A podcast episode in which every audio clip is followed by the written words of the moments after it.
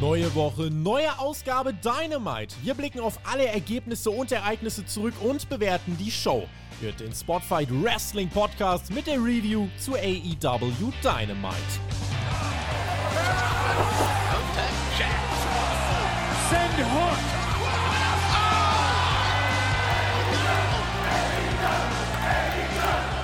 3. März 2023, es ist Freitag und ihr wisst, was das heißt. Es ist die Go-Home-Show von AEW Dynamite for Revolution und wir wollen sprechen, das letzte Kapitel vor dem großen Pay-Per-View unserer ersten Big Show seit November. Was haben wir nicht danach gelächzt und in der Nacht von Sonntag auf Montag ist es endlich soweit. Ich werde mich direkt nach der Show mit dem TJ hier live auf YouTube melden in der Live-Review. Da freue ich mich. Vorab gibt es am Samstag die große Vorschau mit den TV-Kommentatoren Mike Ritter und Günther Zapf hier bei uns auf Patreon.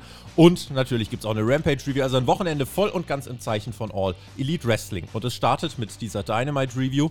Das ist der Spotfight Wrestling Podcast. Ich bin Tobi und an meiner Seite ist der wunderbare, bezaubernde, wagemutige Alexander Bedranowski, a.k.a. Thumbtack Jack. Alright, Brother Friends und Sister Friends, es ist Freitag und ihr wisst, was das heißt. Eure zweiwöchige Dosis Team TJT. TJT. Und diese Episode steht ganz im Zeichen von AEW Revolution. Das ist ein Pay-per-View, der ist heißer erwartet und besser aufgebaut als WrestleMania. Bold Statement Nummer eins für heute. Ich weiß, hast, hast du Medikamente geschluckt oder? Äh, nee, Verle aber Verletzung, Medikamente, musst du Medikamente wegen deiner Verletzung nehmen? Ist das mittlerweile wieder normal mit deiner Schulter oder? Ich, ich musste Schmerzmittel schlucken wegen meiner Schulterverletzung, die ich mir in Fulda beim Community-Treffen im Ring mit dir zugezogen habe. Aber, lieber Tobi, ich war inzwischen bei meinem Chirurgen, bei meinem Chirurgen-Orthopäden, der mich da schon dreimal operiert hat am Schlüsselbein. Mhm. Und der hat mir ganz genau erklärt, was passiert ist für diejenigen, die uns gerade zuhören, falls ihr die Hände frei habt und uns gerade nicht beim Autofahren hört. Macht mal mit der einen Hand eine Faust und mit der anderen Hand, da macht ihr so eine leichte Wölbung und dann tut ihr eure Faust in die gewölbte Hand. So, dann habt ihr euer Schultergelenk in der Pfanne. Und jetzt bewegt ihr die Faust ruckartig zu euch hin. Hm. Genau das ist passiert mit meinem Schultergelenk. Meine Schulter wollte sich dislocaten, wollte sich auskugeln und ist wieder in Position zurückgeschnappt. Alles flüssig in einer Bewegung. Und Stark. das erklärt, warum ich diese höllischen Schmerzen habe. Aber jetzt weiß ich zumindest, was es ist. Mein Chirurg hat mir gesagt, ich habe da noch sechs bis acht Wochen Spaß dran. Das ist mein Andenken an das Community-Treffen. Übrigens danke an denjenigen, der das gesamte Training, was wir dort gemacht haben, aufgezeichnet haben. Denn ein Video von dem Spot, wo ich mich verletzt habe, konnte ich meinem Chirurgen zeigen und das hat ihm geholfen, zu analysieren, was genau für eine Verletzung aufgetreten ist. Starker User und dann quasi auch der Chirurg der Woche, aber heute ohne, heute ohne Effekt. Ähm, ja, ich hoffe, dass das weiter schnell bergauf geht und dass sich die Schmerzen in Grenzen halten, weil wenn du Schmerzmittel nehmen musst, entnehme ich dem, dass das ja schon jetzt nicht nur äh, ja, Pillefax ist, sondern dass da irgendwie schon ein bisschen Schmerzen aufgetreten sind. Ähm, also inzwischen nicht mehr, aber ich musste zwei Wochen nehmen und ja, war nicht so ganz ohne. Möge das ganz schnell wieder nach vorne gehen, mein Lieber. Ähm, nach vorne geht es auch im Tippspiel. Tippspiel.spotfight.de. Es sind nur noch jetzt drei Events: Revolution, WrestleMania Night 1, WrestleMania Night 2. Sieht an sich gar nicht verkehrt aus. Ich bin zufrieden. Ich glaube, Team TJT. TJT ist auch vor Team WWE. WWE. Äh, oh. Ist sehr gut aufgestellt und das werden wir mit Revolution WrestleMania auch nicht mehr verspielen. Außerdem, wenn ihr schon auf Patreon seid, da gibt es den Media Call von Tony Khan zu Revolution. Das war gestern Abend am Donnerstag. Da habe ich mich mit eingeklinkt und wir haben da fleißig äh, Fragen gestellt und zugehört. Alles, was da gesagt worden ist, könnt ihr eben im Audiofile nachhören. Und dann haben wir eigentlich alles, was jetzt Patreon und so weiter angeht, abgehakt. Was wir noch abhaken könnten, TJ, wären die Ratings für Dynamite. Das ist ja das Schöne, wenn wir Freitag aufnehmen. Kann ich dir zum Beispiel sagen, dass diese Ausgabe im Vergleich zur Vorwoche knapp 200.000 Zuschauer verloren hat. Das heißt, äh, ein relativ deutlicher Rückgang. Jetzt brennt die Welt bei AEW. Nein, es lief halt wieder NBA als Konkurrenz und AEW war immer noch Platz 3 im Kabel-TV. Ergo, wenn du Platz 3 im Kabel-TV bist, ist es jetzt nicht so, dass die Welt untergeht. Ist AEW, was die Ratings angeht, noch so stark und stabil wie vor einem Jahr? Nein. Ist AEW deswegen mit den Ratings richtig, richtig schlecht? Nein. Ja, das hast du doch schön auf den Punkt gebracht. Ja, schön. Schön, schön, dass wir das geklärt haben. So, und ansonsten äh, weiß ich nicht. Hast du noch irgendwas anderes anzumerken? Weil sonst, glaube ich, kommen wir jetzt um Dynamite nicht mehr herum. Ich kann schon vorgreifen, eine äh, weirde Ausgabe. Das muss ich tatsächlich heute schon mal so im Voraus sagen. Eine weirde, weirde Ausgabe, wie ich fand. Weird, das ist ja interessant, dass du dieses Wort benutzt. Da bin ich jetzt tatsächlich gespannt, warum du das denkst. Aber ja, es ist die Go-Home-Show vorm Pay-Per-View vor AW Revolution. Diese Show soll uns natürlich nochmal heiß machen auf den Pay-Per-View, damit wir uns den auch alle schön kaufen. Und da werden wir jetzt gucken, Tobi, ob diese Ausgabe das geschafft hat oder nicht. Man kann die Uhr danach stellen, dass bei einer wichtigen Show, wer als erstes herauskommt, richtig Orange Cassidy. Er trifft auf Big Bill. Das ist das erste Titelmatch des Abends, lieber TJ. Definitiv. Und dieses Titelmatch um die All-Atlantic Championship ging erstmal los mit einem zweiminütigen Katz- und Maus-Spiel. Die ersten zwei Minuten ist gar nichts passiert. Orange Cassidy rollt sich aus dem Ring, fordert Big Bill auf, ihm zu folgen. Der geht aus dem Ring, Orange Cassidy geht in den Ring. Und das Ganze geht hin und her und hin und her. Da passiert zwei Minuten nichts. Da kann man sich jetzt die Frage stellen: gut, bei einer wichtigen Show, wieso eröffnet ihr das denn damit, dass zwei Minuten erstmal nichts passiert? Ich denke, es gab die Anweisung von einem Producer, der dieses Match produziert hat, der den Jungs gesagt hat: Hey, am Anfang wollen wir erstmal den Fokus haben unten auf die Ecke im Bild, wo die Grafiken eingeblendet werden für die Matches vom Pay-Per-View. Mhm. Und die Kommentatoren brauchen erstmal zwei Minuten Zeit, um die ganzen Pay-Per-View-Matches runterzurattern. Macht erstmal nicht so viel im Ring. Das Problem ist nur, die Kommunikation bei AW hat nicht gestimmt, weil dann haben sie zwei Minuten lang am Anfang nichts gemacht im Ring und es gab noch keine Grafiken. Als sie dann angefangen haben zu wresteln, da kamen die Grafiken. Mhm. Also da hat leider einer verpatzt, äh, die, die Grafiken früher zu bringen, weil es ist die Go-Home-Show. Das muss der Fokus sein. Das muss das Erste sein, was ihr mir ins Gesicht klatscht. Hey, wir haben einen Pay-Per-View. Es gibt krasse Matches. Und zwar folgende. Ah, fand ich schade, dass das Timing hier ein bisschen misslich war, weil in diesen zwei Minuten, wo nichts passiert ist, das war halt Abschaltgefahr am Anfang der Show direkt. Aber sehr, sehr clever beobachtet. Also, das ist ja alles im TV tatsächlich durchdacht und strategisch, was wie wo platziert ist und wo auch der Bildfokus liegt. Insofern clever, clever beobachtet. Big Bill hatte, also die Backstage hatten keine Lust, die Card einzublenden und Big Bill hatte keine Lust auf Comedy. Und es geht dann durchs Picture in Picture, weil Cassidy kassiert dann auch relativ lang. Irgendwann ist er so erschöpft, dass er unter mehreren Big Boots einfach einklappt. Das heißt, der, der fällt einfach drunter durch, weil er einfach nicht mehr die Kraft hat, auf den Beinen zu stehen. Wir sehen auch Danhausen, der ist da, der will Menschen verzaubern. Stokely wischt Danhausen einen aus mit diesem Gips. Cassidy verschafft das ein kleines Window of Opportunity fürs Comeback. Die Crowd ist drin, es gibt Orange Punches und äh, schließlich auch ein Orange Punch vom Top Rope, der besiegelt die Titelverteidigung. Es ist ein wirklich äh, gutes Big Man, Little Man Match gewesen. Ähm, kriegt zwölfeinhalb Minuten tatsächlich und in diesen zwölfeinhalb Minuten verteidigt Orange Cassidy, der von Excalibur einmal mehr als das bisher oder als das in diesem Jahr mit Abstand heißeste Eisen bei AEW beschreibt. Ja, dann kann ja nichts mehr schiefgehen. Da, da kann wirklich nichts mehr schiefgehen. Wenn er jetzt noch einen zweiten Titel hätte, den er in seinen Rucksack stopfen könnte, du, das wäre ja was. Ich glaube, du hast gar nicht erwähnt, Tobi, dass es in diesem Match auch einen Table Bump gab. Oder hast du das erwähnt? Das gab es nämlich. Ja, es gab Relativ zu Beginn des Matches. Chokeslam von Big Bill durch den Tisch außerhalb des Ringes. Aua, aua, aua. Aber Orange Cassidy, der hat das Ding gewonnen und das ist auch richtig so. Gibt es Rückblick auf das Ende der letzten Woche. Nach dem Main Event stürmt ein wütender Moxley backstage und da gibt es eine Promo im Treppenhaus. Er war da blutüberströmt, aber es war eigentlich schon wieder so ein bisschen eingetrocknet. Ist aber ein so kranker Mann, wenn der sich aufregt, der fängt einfach wieder an zu. Der, der, das Blut pumpt so hasserfüllt durch seine Adern, dass er einfach auf einmal wieder anfängt zu suppen und zu tropfen. Äh, wirklich als läuft die Mosel über. Es ist sensationell. Und dann ist er dort und hält gefühlt die Promo des Jahres. Er ist nicht stolz auf diese Blutlust, die er verspürt, auf den Hass, der ihn treibt. Hängen, was denkst du, wer beim Pay-Per-View oben steht? Du wolltest das hier. Ich wollte es eigentlich sein lassen. Und im Endeffekt, wir haben uns komplett die gleichen Sachen zugefügt. Ich habe dich verletzt, du hast mich verletzt. Dich feiern die Leute dafür ab, ja, weil du ja angeblich so legit bist und ich werde verteufelt, dass ich ja der kranke Typ bin. Du wirst beim Pay-Per-View sehen, was du davon hast, dass du dieses Rückmatch gefordert hast. Und ähm, ja, damit macht er das Pay-Per-View-Match nochmal heiß. Guckt euch diese Promo an, war in meinen Augen mit einer der besten Sachen bei dieser Show. Und Moxley schließt dann ab mit Hangman, du bist nicht so ein Tier wie ich. Das war nochmal richtig, richtig stark von Moxley. Und wie gesagt, alles während er wirklich in einem Vollkaracho das Treppenhaus zusuppt.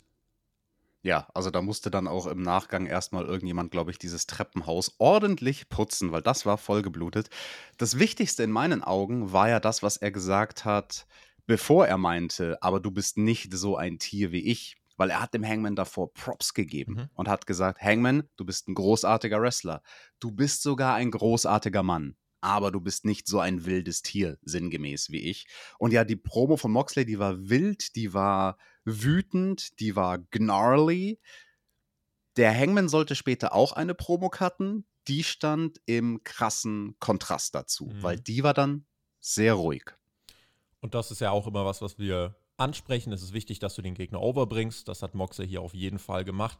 Und damit ja, hat er quasi seinen Teil hier nochmal geleistet, denn ihn sollten wir dann bei dieser Show nicht mehr äh, groß sehen. Wir bekommen nachher noch ein Videopaket vom Hangman, reden wir später drüber. Das war nochmal der Feinschliff, den man in dieser Woche für diese Fehde gegangen ist. Erstmal kommt Samoa Joe aber heraus. Der guckt sich nun das Ladder-Match an. Das wurde nämlich bekannt gegeben bei. Ach, Tobi, Rampage. das war das große Announcement. Letzte Woche, da habe ich ja Dynamite verpasst, ne? Da hast ja du die, die Review mit dem Flo gemacht. Und da sollte es ja ein großes Announcement geben. Das war wohl, dass man gesagt hat, dass das Face of the Revolution Ladder Match diese Woche stattfindet, So. vorm Pay-Per-View bei Dynamite. So. Große Sache, oder? Ja, eben. Das äh, hat man, äh, das wäre wahrscheinlich auch ein sehr großes Announcement gewesen.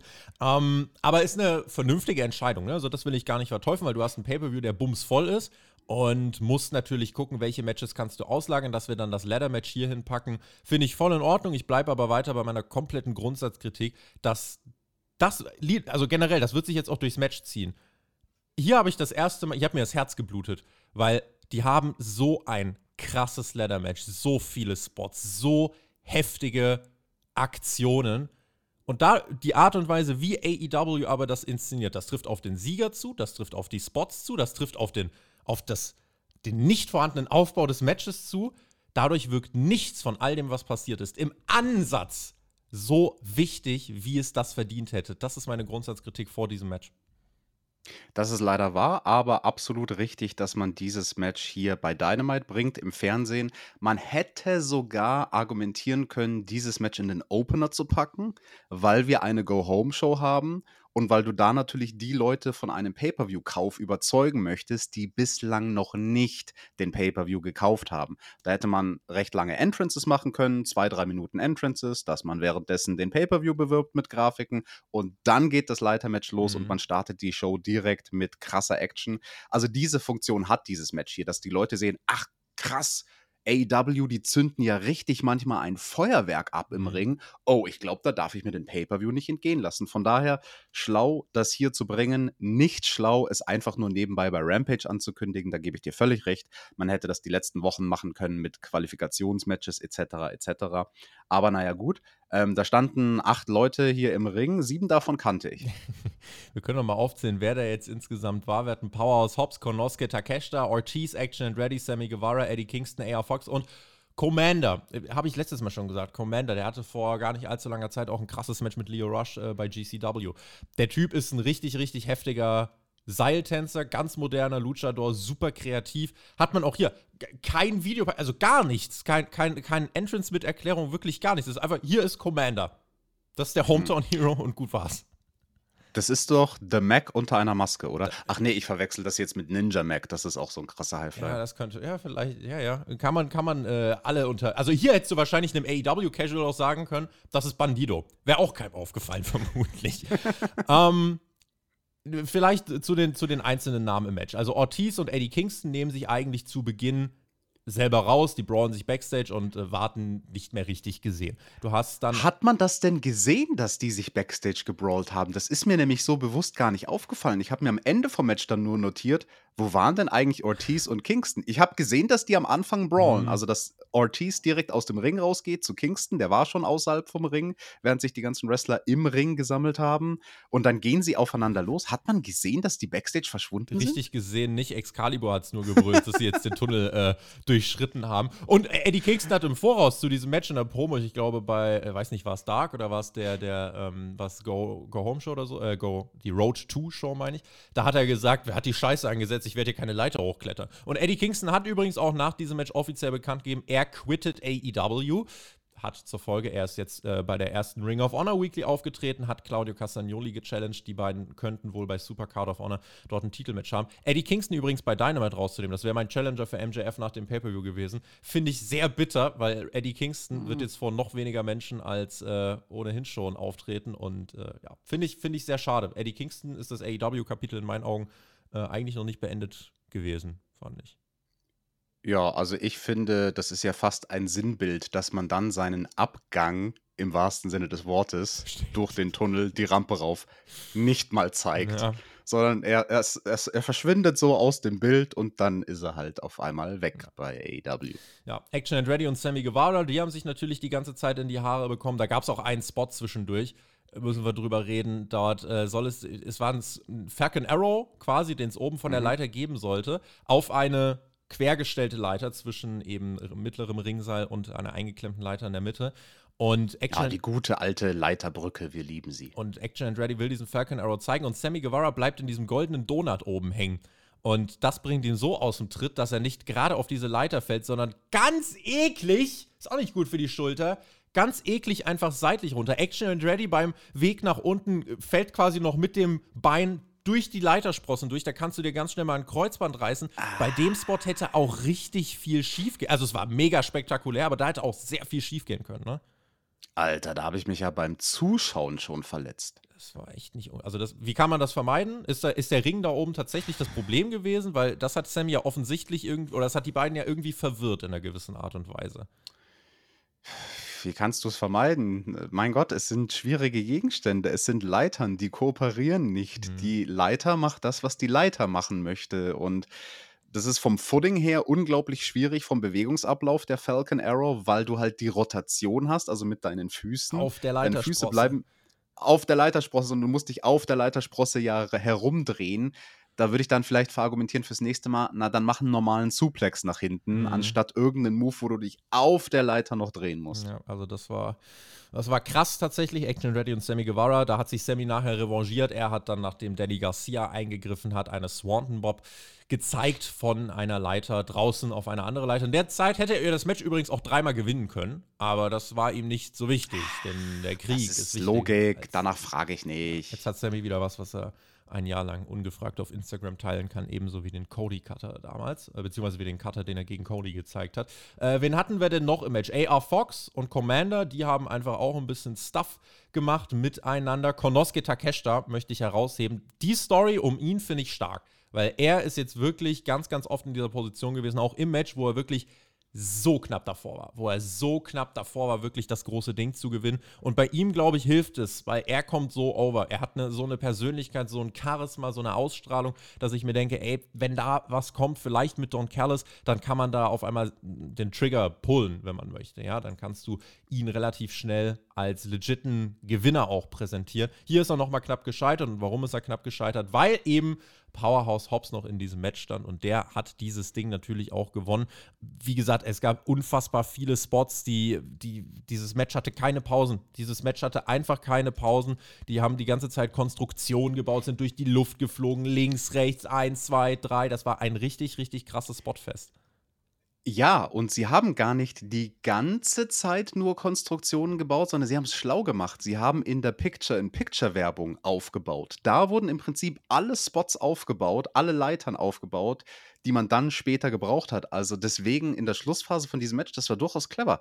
Da musste man nicht mehr so viel repositionieren mit den Leitern und erstmal Zeit verschwenden fürs Aufbauen, sondern also am Schluss, die letzten fünf Minuten, mhm da ging es wirklich bam, bam, bam. Und ich habe mir auch notiert, die Crowd war da unglaublich hot. Und das ist schwierig bei so einem Leitermatch, selbst bei den ganz großen, bei den legendären Matches wie TLC 2, bei WrestleMania 17 etc., das Publikum zu halten es ist leicht, die großen Momente zu kreieren, mhm. wo das mhm. Publikum staunt und boah, dann springt einer eine Swanton Bomb da irgendwie von der 5-Meter-Leiter runter. Aber dann danach das Publikum heiß zu halten, dass es direkt weitergeht und dass das Publikum nicht zwischendrin nach den großen Spots zu sehr abflacht und erstmal durchatmen muss und also hier, da, das, das haben sie gut choreografiert, muss ich sagen. Also die Schlussphase, die hat mir wirklich, wirklich gut gefallen bei diesem Match. Und Takeshita kurz vorm Sieg und dann kommt Power aus Hobbs und rempelt diese Leiter um wie ein böser Rüpel. Und die Leiter ist dann auch kaputt. Und das ist aber das Finish. Das heißt, es kommen, glaube ich, drei, vier Referees in den Ring, die halt die Leiter mhm. dann halten müssen. Also produktionstechnisch versuchst du das eigentlich eher ein bisschen zu verstecken, oder? Ja, pass auf. Das Problem war ja nicht nur, dass die Leiter vielleicht ein bisschen verbogen war, das viel größere Problem war, und das hat man gar nicht gesehen im TV, aber man konnte es ähm, quasi nachstellen in seinem Kopf. Powerhouse Hobbs musste ganz nach oben auf die Leiter klettern, um überhaupt an den Ring ranzukommen. Sprich, es war ein Fehler von ihnen, eine von diesen drei Meter Leitern zu nehmen, die mit diesen acht Stufen das waren zu wenige Stufen, mhm. um da oben ranzukommen. Er hätte eine von diesen 4-Meter-Leitern nehmen müssen mit 10 Stufen, um überhaupt sauber an den Ring rankommen zu müssen. Und dann stand er da oben, er tat mir so leid, Hobbs, und wusste ganz genau, das ist das Finish. Er stand auf der zweitobersten Stufe. Da, wo du noch halbwegs stabil, weil du kannst dich ja noch mit deinem, mit deinem Schienenbein stützen an der Leiter selbst. Und er ist einfach nicht rangekommen. Er ist nicht rangekommen. Er wusste, scheiße, ich muss ganz oben auf die Leiter rauf dort balancieren, damit ich überhaupt eine Chance habe, dieses Ding zu anklippen. Hat sich ja dann auch balanciert. Und das dauerte ähm, aber auch, da verging Natürlich Zeit mit, mit der Hand balanciert, indem er sich festgehalten hat an diesem Gimmick, wo die Gürtel dranhängen. Und dann nach dem Match der hat ja ewig gebraucht, um da wieder runterzukommen, ja. safe. Also der hat runtergeschaut zu den Refs so, Leute, wie komme ich aus dieser Position raus? Ich stehe jetzt hier ganz oben auf der Leiter ja. Fuck. Match ging tatsächlich, das fand ich kurios, das ging nur eine Minute länger als Big Bill gegen Orange Cassidy. Fand ich krass. Ich hätte ihnen gern noch ein bisschen mehr Zeit gegeben, damit einfach das Ganze noch ein bisschen mehr entfaltet wird. Powers Hobbs gewinnt den Ring, trifft damit auf Samoa Joe nächste Woche, wie wir dann erfahren haben. Aber es, es, ist, es ist ein bisschen sinnbildlich, oder? Powers Hobbs haben wir gefragt, ja, wann gibt es das große Comeback? Dann kam er irgendwann random bei Rampage zurück und hat halt Leute gesquashed. Jetzt ohne große Ankündigung, ja, hier ist er wieder bei Dynamite, ja, jetzt gewinnt er wieder den Ring. Und der Sieg wirkt dadurch nicht so wichtig, als wenn es jetzt eine groß erzählte Comeback-Story von Powerhouse Hobbs bei Dynamite für den Zuschauer gegeben hätte, wo man wirklich sagen kann, wow, das wäre krass, wenn er das jetzt gewinnt. Das wäre der goldene Abschluss seiner, seiner Comeback-Reise. Aber das hast du ja gar nicht erzählt. Seine Comeback-Reise war, er ist wieder da. Ah ja, und er hat gewonnen. Ja. Und das fand ich insgesamt ein bisschen schade. Und wie gesagt, das Match leider so inszeniert, dass du, du wirst dich in zwei Wochen nicht mehr dran erinnern. Du wirst dich in zwei Wochen nicht mehr dran erinnern. Und das ist super schade, weil alles, was die Leute hier geleistet haben, das war ein krasses, krasses Leather-Match. Also da Props für, aber leider, glaube ich, einfach in so einer Art und Weise produziert, dass du, dass du da nicht lang drüber nachdenken kannst. Ich bleibe erstmal noch kurz bei dem Match, bevor ich über die Titelchance rede, weil auf Commander sind wir jetzt gar nicht so sehr eingegangen. Der hatte einen Spot, der war definitiv bemerkenswert ja. und zwar als die ganzen anderen Wrestler in einer Traube außerhalb des Ringes standen und er war auf dem Top Rope, aber auf der anderen Seite vom Ring und ist dann über das Top Rope gelaufen, from coast to coast, von der einen Ringecke zur anderen Ringecke über das Top Rope gelaufen, um daraus aus dieser Bewegung einen Flip Dive zu machen. Und das war schon sehr krass. Also, das kann ich euch aus eigener Erfahrung bestätigen, wie schwer das ist. Ich glaube, die meisten Wrestler, wenn sie nicht die krassesten Heavyweights sind, probieren das irgendwann mal in ihrer Karriere im Training so, hey, kann ich eigentlich auf dem Top Rope laufen? Und dann schaffst du so einen Schritt und fällst runter oder du schaffst vielleicht höchstens zwei Schritte. Und er hat vier richtig große Schritte gebraucht und das war gut, dass er große Schritte gemacht hat, sonst hätte dieser Spot nicht funktioniert, um da wirklich zu laufen. Also nicht zu gehen, sondern er ist über das Top Rope gelaufen. Das fand ich krass, habe ich so noch nicht gesehen. Hat er dann später auch nochmal abgewandelt für eine Shooting Star Press mhm. gegen AR Fox auf so eine Leiterbrücke.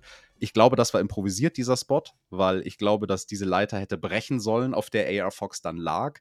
Und das war schlau von AR Fox, dass er einfach liegen geblieben ist, im Sinne von, hey, die Leiter ist nicht kaputt gegangen. Springt einer auf mich drauf? Vielleicht, maybe. Und Commander dann so, klar, ich denke mir mal eben einen Spot aus. Juhu, Shooting Star Press. Also der war hier durchaus ein krasser Typ, hat ja. sich gut dargestellt in diesem Match.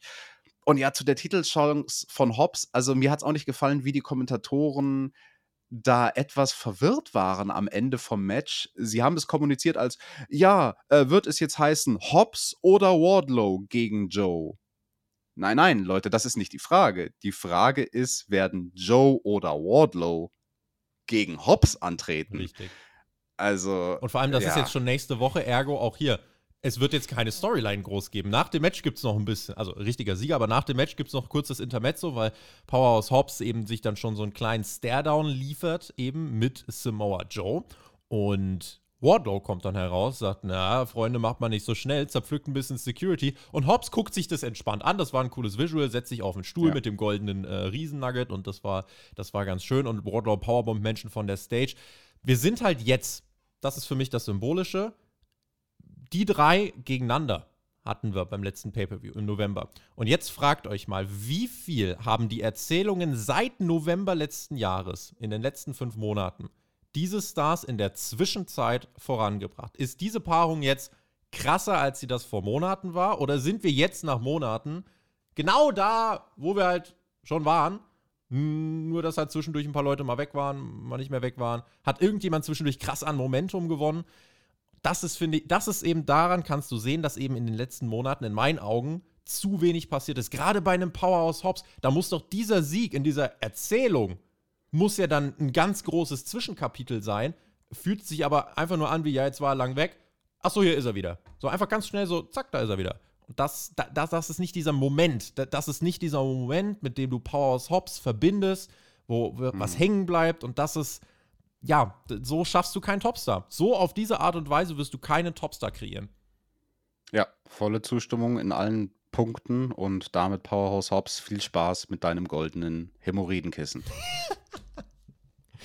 Backstage auf einem Hämorrhoidenkissen sitzt Orange Cassidy, den hat das Match gegen Big Bill ordentlich zugesetzt. Danhausen sitzt neben ihm. Eigentlich sollen die beiden in der Casino Battle Royale antreten. Ich dachte, die Best Friends sollten antreten, aber sollen sie scheinbar doch nicht, sondern Orange Cassidy und Danhausen sollen in diesem Match antreten. Und Cassidy wird halt so gefragt: Fühlst du dich gut? Und er so, äh. Und Danhausen, ja, ja, nee, das wird schon alles gut. Also noch ein bisschen Comedy für zwischendurch. Also, die also Danhausen will ihn davon überreden: Ja, komm, wir, wir nehmen das schon teil. Genau, also sie nehmen den Platz ein von Chucky und Trent. Die sollten ursprünglich antreten, wurden dann aber verletzt bei Rampage und jetzt sind quasi Orange Cassidy und Danhausen der Ersatz. Ja, äh, viel Glück. Also der Orange Cassidy, der war kaputt, als ob der dann noch was reißt in der Battle Royale, du, ich sag's dir. Macht's fast noch dämlicher. Ich weiß noch, wie ich bei Rampage dann mit Flo gesagt habe, es wäre jetzt schon sehr billig, wenn, wenn diese Attacke quasi im Voraus schon spoilern würde, da, wie das, äh, wie die Battle Royale ausgeht. Gucken wir mal. Aber da, und dann jetzt noch mit dem Faktor, Orange Cassidy verletzt sich im Opener und tritt dann noch verletzt in dieser Battle Royale an. Haben die eigentlich gar nicht so große Chancen nachher. Gucken wir, gucken wir uns mal, gucken wir uns ja, mal ganz genau dann an. Wegen diesem Table Bump, da hatte der jetzt Rippe. Mhm, na, Rippe. Peter Avalon hat Auge, nachdem ihn Chris Jericho letzte Woche abgestochen hat mit seiner Jacke. Wir kriegen ein äh, Ric Flair Nitro-Match von 1996. Knapp drei, vier Minuten, das sind nur drei Minuten, glaube ich. Chris Jericho gibt Peter Avalon alles und am Ende ein Codebreaker. Also Peter Avalon bekommt die ganze Offensive und dann gibt es am Ende einen Codebreaker. Natürlich schlau von Jericho, ne? Der möchte den Signature Move overbringen, er möchte nicht den Judas-Effekt nutzen. Ähm, das war. Und er bringt sich selbst over, weil es reicht, dass er mit einer Aktion gewinnt und er steckt die ganzen Sachen ein und kann trotzdem gewinnen. Also Jericho profitiert hiervon genauso viel wie Avalon. Das war schlau. Also dieses Match so aufzubauen auf diese Art und Weise hat mir gefallen. Es hat mir nur nicht gefallen, dass die Haare ab sind bei Peter Avalon. Wo sind die schönen Rick Root Gedächtnishaare hin? Ist mit Wardlow zum Friseur gegangen, kamen beide ohne Pferdeschwanz wieder raus. Das war ganz Schnipp, schnapp, Haare ab. Nach dem Match soll die Attacke weitergehen, geht sie auch, aber Ricky Starks macht den Save. Jericho verzieht sich erstmal, greift ein Mikrofon und meint, ich werde dich vermöbeln, one-on-one -on -one beim Pay-Per-View. Aber heute ist er noch nicht Pay-Per-View, deswegen sind meine Freunde jetzt noch da und es gibt den Beatdown. Garcia ist da, Hager ist da. Jericho macht dann auch mit. Andretti war ja gerade im Ladder-Match, der kann hier nicht einfach so den Save machen. Ricky bekommt böse auf die Nuss und das ist das Segment. Chris Jericho steht nochmal oben. Bin ich gespannt, was in der Preview rauskommt. Ob jetzt dann Ricky Starks beim Pay-Per-View einfach One-on-One -on -one den Sieg holt. Ob Chris Jericho, wenn er sagt, nobody outsmarts the Ocho, tatsächlich vielleicht irgendwas in der Hinterhand hat. Er sagt ja, die JAS ist vom Ring gebannt vielleicht gibt es ja jemanden, der nicht in der JAS ist, der nicht vom Ring gebannt ist. Oder vielleicht gibt es auch mal wieder sowas, habe ich auch lange nicht mehr gesehen. Irgendwie ein manipulierter Referee oder irgend sowas in die Richtung. Kannst ja ganz viele Sachen machen. Ich bin gespannt, was man tut. Wenn Jericho gewinnt, dann muss es die Feder auf jeden Fall heiß halten, weil ich weiß nicht, wie viele das noch länger sehen wollen, ehrlicherweise. Ähm, aber ich sehe halt, also es, ist, es wäre nicht klassisches Tony Khan-Booking, dass Ricky Starks einfach das 2-0 macht und dann wäre Ende Gelände. Ja, aber das wäre das Richtige. Also ich glaube nicht, dass du diese Story noch heiß halten kannst und solltest. Also das ist jetzt so an dem letzten Punkt, äh, verpasst die Abfahrt nicht. Also jetzt piekt das so halbwegs. Es ist auch nicht so red hot, wie es sein könnte, aber heiß genug für den Pay-per-View. So, ich glaube, das beschreibt es ganz gut. Mhm. Diese Fehde ist gut genug aufgebaut. Ja. Und überstrapazier es aber nicht. Dann, dann ist auch vorbei. Also Ricky Starks, finde ich, der sollte da overgehen und JAS, die können ruhig irgendwelche Shenanigans probieren, dass da irgendjemand dann doch in das Match eingreift oder Manipulationen, wie auch immer aber ich will da Ricky Starks oben sehen. Ich tippe in meinem Tippspielzettel auf tippspiel.spotfight.de Ricky Starks gewinnt das Ding.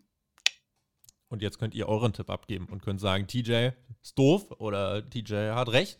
Oder ihr geht, was gibt's denn? Es gibt Ricky Starks, es gibt Chris Jericho und es gibt anderer Ausgang. Anderer Ausgang ist dann zum Beispiel No Contest, wenn keiner gewinnt. Oder ein Draw da, oder Time Limit Draw. Das wären zum Beispiel anderer Ausgang. Eine DQ ist übrigens nicht ein anderer Ausgang, weil ich neulich Sieger. mal gesehen habe, dass, dass jemand gefragt hat, bei einer DQ ja. gibt es einen Sieger, genauso wie bei einem Auszählen. Auch da gibt es einen Sieger. Außer es ist ein Double Countout. Dann ist es ein anderer Ausgang bekommen eine Probe vom Hangman aus dem Gartenschuppen von Bray Wyatt. Äh, Moxley. Das war kein Gartenschuppen, das war eine Reithalle. Ich habe es erkannt, weil das war die Reithalle, wo ich immer mit meiner Freundin Ach, ihr Pferd trainiere. Guck mal. Da ist ein Cowboy. Die bayerische Reithalle. Und da hat sich ja. der gute alte Hangman reingesellt und hat nochmal eine ergriffene emotionale Promo gehalten in Richtung Moxdale. Hat gesagt, ey, ganz ehrlich, ich habe nichts mehr zu verlieren. Meine Freunde finden mich gerade scheiße, ich habe mein Herz verloren, du hast mich richtig abgestumpft jetzt. Ganz ehrlich, du wirst mich beim Pay-Per-View so blutrünstig, blutdürstig sehen wie noch nie. Texas Death, ich bin bereit und es wird Blut geben. Ma, mach du erstmal, mach du erstmal. Das, das klingt recht barbarisch, wie du es wiedergegeben hast, aber der Hangman hat auch dazu gesagt, ich hasse Violence, ja. ich hasse Gewalt. Also ich will das gar nicht mögen, aber ich lasse mich auf das Match ein. Und es stand im krassen Kontrast, diese Promo, zu der Promo, die wir zuvor von Moxley gesehen hatten. Weil Moxley, der war so total rar, rar, rar, so wie halt Moxley redet, so wie ein tollwütiger Hund. Und der Hangman, der war ganz leise. Der war teilweise so leise, dass du am Ende gar nicht verstanden hast, was er eigentlich für eine Punchline gesagt hat. Aber das hat mich nicht gestört, weil dadurch, dass er diese Ruhe hatte, das hatte, finde ich, durchaus eine Kraft vor so einem krassen Match. Ja. Also ich fand's gut. Ich fand Wie fandest du Ich fand die Promo auch nicht schlecht. Ich fand sie auch gut. Ich habe einen Gedanken zu dieser generellen Ansetzung, weil in dieser Ausgabe ist man tatsächlich nochmal sehr auf den Faktor eingegangen, es wird Blut geben. Oh, es wird Blut geben, es wird Blut geben. Blut es wird Blut geben, heißt in den letzten Monaten bei AEW eigentlich nur eins: es ist Mittwoch. Ergo, der Aspekt, es wird Blut geben, verkauft mich jetzt für dieses Match wirklich gar nicht. Also gerade nach Manchmal gibt es auch bei Rampage Blut. Dann ist sogar Freitag, ja. Also der Aspekt für den Pay-Per-View in meinen Augen nichts Besonderes. Hardcore-Matches gibt es ja auch alle Nase lang.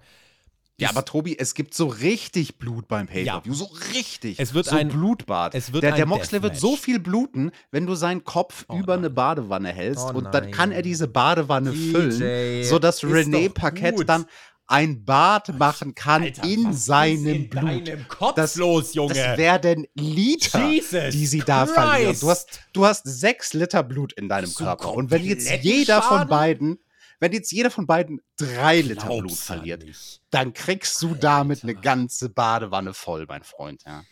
Das ist ziemlich widerwärtig. Deswegen möchte ich mir jetzt eigentlich gar keine Gedanken mehr über diese Story machen. Es ist auf jeden Fall eine sehr simple Geschichte. Äh, eine der most basic Wrestling Storylines. Zwei Menschen wollen sich richtig hart auf die Nuss geben. Der, der, und es wird blutig, ja. Und es wird ein Deathmatch, ja. Und das Match wird sicher auch krass. Mehr dazu in der Preview. Dein Gedanke hat mich jetzt zutiefst verstört. Wirklich zutiefst.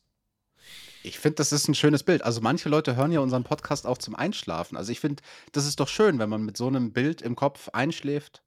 Hat das nicht was Ästhetisches, findest du nicht?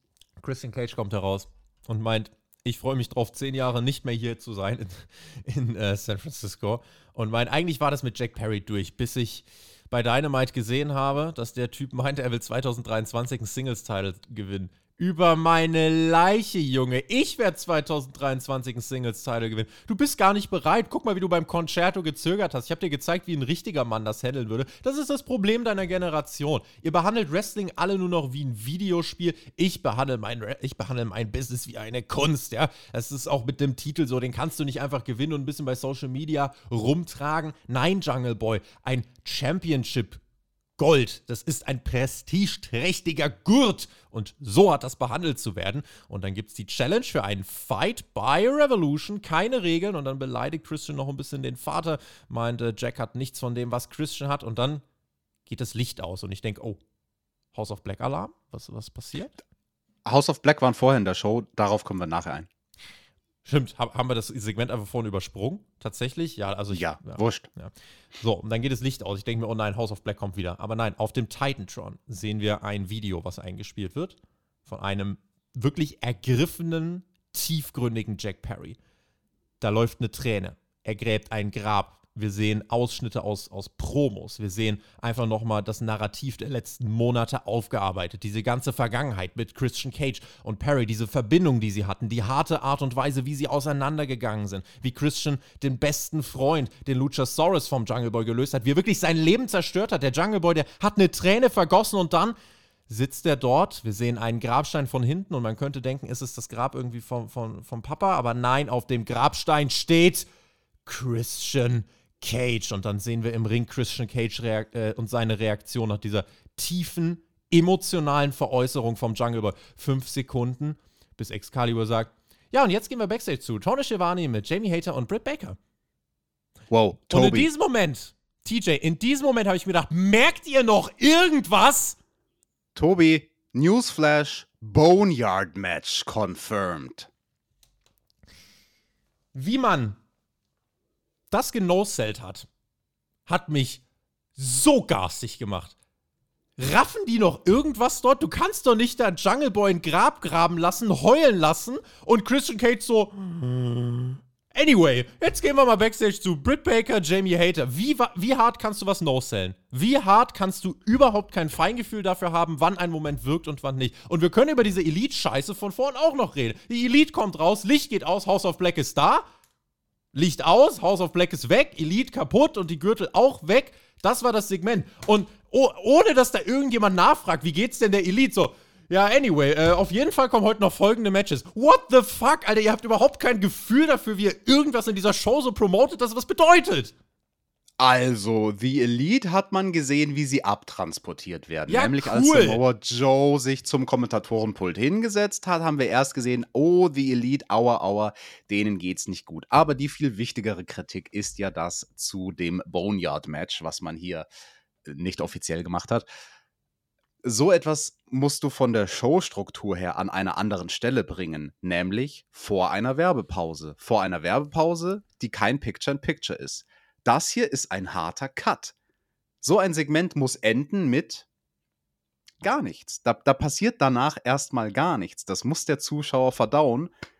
Beende das Segment, schick den Zuschauer in die Werbung, lass ihn drüber nachdenken und bleib noch mal fünf Sekunden länger auf Christians Gesicht und lass ihn grübeln und lass den Zuschauer grübeln. Oh, oh, was, was, was könnte das denn jetzt bedeuten?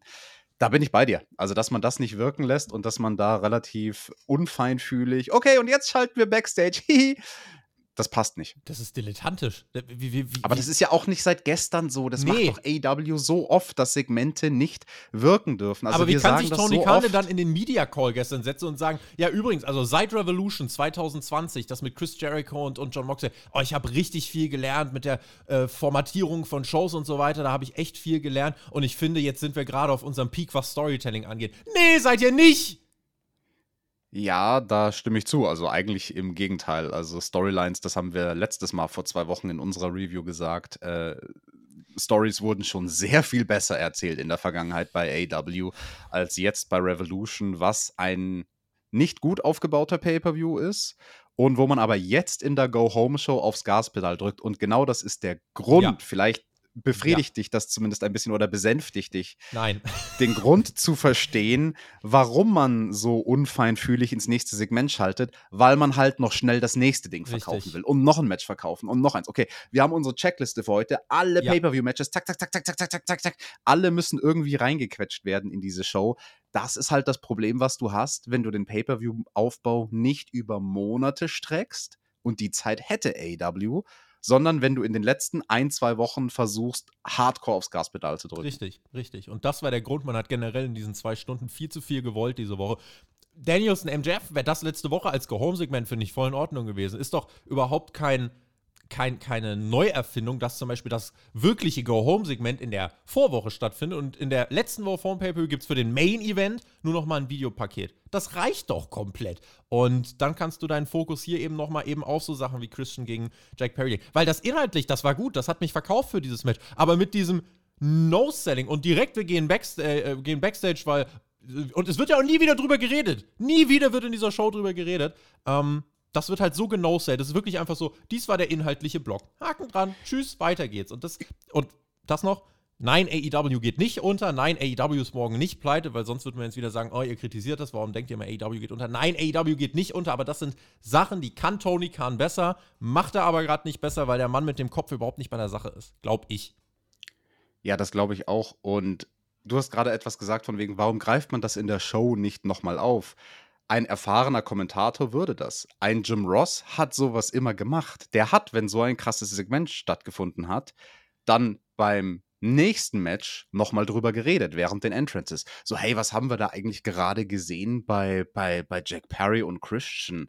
Also sie wollen kein Match, sondern sie wollen einen Fight. Auf, auf was für eine Art Fight muss ich mich denn da jetzt vorbereiten für den Pay-per-View? Oh, also da ist der Kuchen noch nicht gegessen. Das ist ja eine spannende Nummer. Und dass es nicht erwähnt wird, ist finde ich auch ein Problem, ja. Und das war bei der Elite vorhin genauso, mit Licht an, Licht aus. Generell auch die Story, wir reden gleich nochmal über ein Videopaket, da ist auch, sorry, dass wir gerade so ein bisschen hin und springen, aber da ist die Story ja auch quasi nicht gegeben und auch die Kommentatoren ist einfach genoselt. Also ich fand das so gimmicky, so, so quatschig einfach, so mit diesem Licht an, Licht aus die ganze Zeit. Why? So, wa, wa, was ist ja. die Storyline? Das sage ich doch schon seit Wochen und Monaten. Licht an, Licht aus ist keine Story.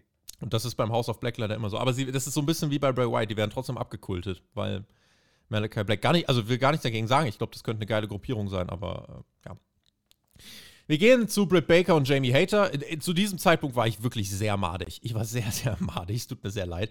Und Britt Baker droppt Ach, noch. Aber Tobi, Tobi, da sind doch jetzt hübsche Frauen zu sehen. Macht dich das nicht ein bisschen glücklich? Ja, nächstes dann gleich. Also Britt Baker ist hübsch auf jeden Fall, Jamie Hater auch. Und Britt Baker droppt die Line You can look, but you can't touch, als sie über den Titel spricht von Jamie Hater. Und ich werde den Günther mal fragen, ob das wirklich so ist, dass die Britt da die Jamie komplett backt oder ob er als Britt Baker-Experte da nicht sieht, dass vielleicht ein bisschen mehr in der Mache ist, weil es kann doch nicht sein, dass diese Story einfach egal ist wieder. Ähm, Genau, und sie sagen im Endeffekt einfach nur, Ruby wird im Titelmatch keine Schnitte sehen. Das war ein 30-sekündiges äh, Backstage-Segment, was niemanden vorangebracht hat. Das hat gar nichts gebracht. Das hat diesem Women's Match nichts gebracht, das hat Baker nichts gebracht, das hat Hater nichts gebracht. Das war so Zeitverschwendung, weil es waren 30 Sekunden zwischen so vielen Minischnipseln, die habe ich direkt wieder vergessen. Würden die nicht hier stehen, hätte ich sie vergessen. Das ist eine korrekte Analyse. Zeit für Matt Hardy und es tut mir leid, ich muss jetzt auf den Knopf drücken. Ich komme sonst hier nicht mehr weiter. Ich, ich, ich muss ein bisschen. Also, ich brauche Entlastung. Ich habe dir vor zwei Wochen ganz klar gesagt, du darfst den Namen nicht sagen. Er ist suspendiert. Nicht du darfst mehr. seinen er, Namen nicht sagen. Er ist wieder da. Reinstated.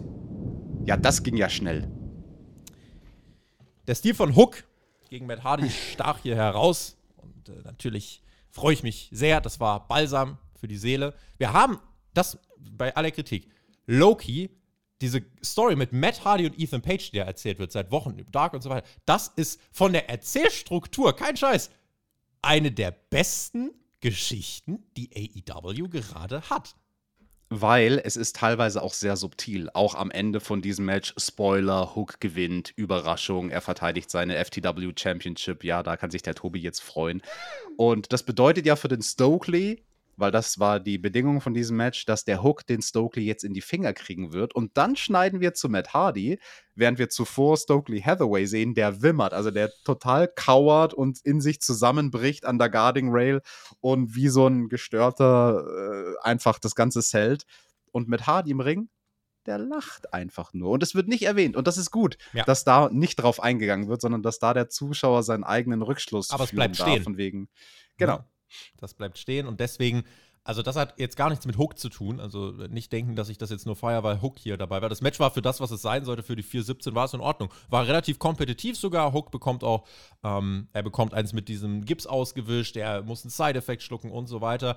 Hook bleibt was aber für ein Gips, das habe ich nicht gesehen. Der Stokely Hathaway, der ist echt verletzt an der Hand. Hat er dann, äh, das, da hat man zum Beispiel auch, das war dann, äh, hat man schon im Opener, hat man ja gezeigt, oh, Stokely, der ist ja, der ist ja, glaube ich, gar nicht so, äh, der ist ja gar nicht so verletzt. Und hier hat Ich Stokely weiß nicht, was dann, du da siehst bei Dynamite. Also. Der, der, hat den Gips dann hier sogar ausgezogen, einfach in Ethan Page nee. gegeben. Ja. Ach. Ja, guck mal. So, über diese Storyline kann man nämlich vortrefflich diskutieren. Nein, aber die ist inhaltlich, die ist jetzt auch nicht top-notch präsentiert, aber von der Erzählweise, von der Erzählweise ist Ethan Page und Matt Hardy und ich kann mir vorstellen, dass das eine Story ist, wo Tony Khan jetzt nicht jedes Detail mit absegnet, sondern wo Leute ein bisschen selber was mitmachen können. Und das merkst du, weil das bricht aus diesem Tony Khan-Formular gerade aus. Deswegen Matt Hardy, Ethan Page, das baut man, finde ich, gerade sehr gut auf. Hook gewinnt das Match. Danach eben, ja, Stokely Hathaway muss jetzt in ein No-DQ-Match gegen Hook.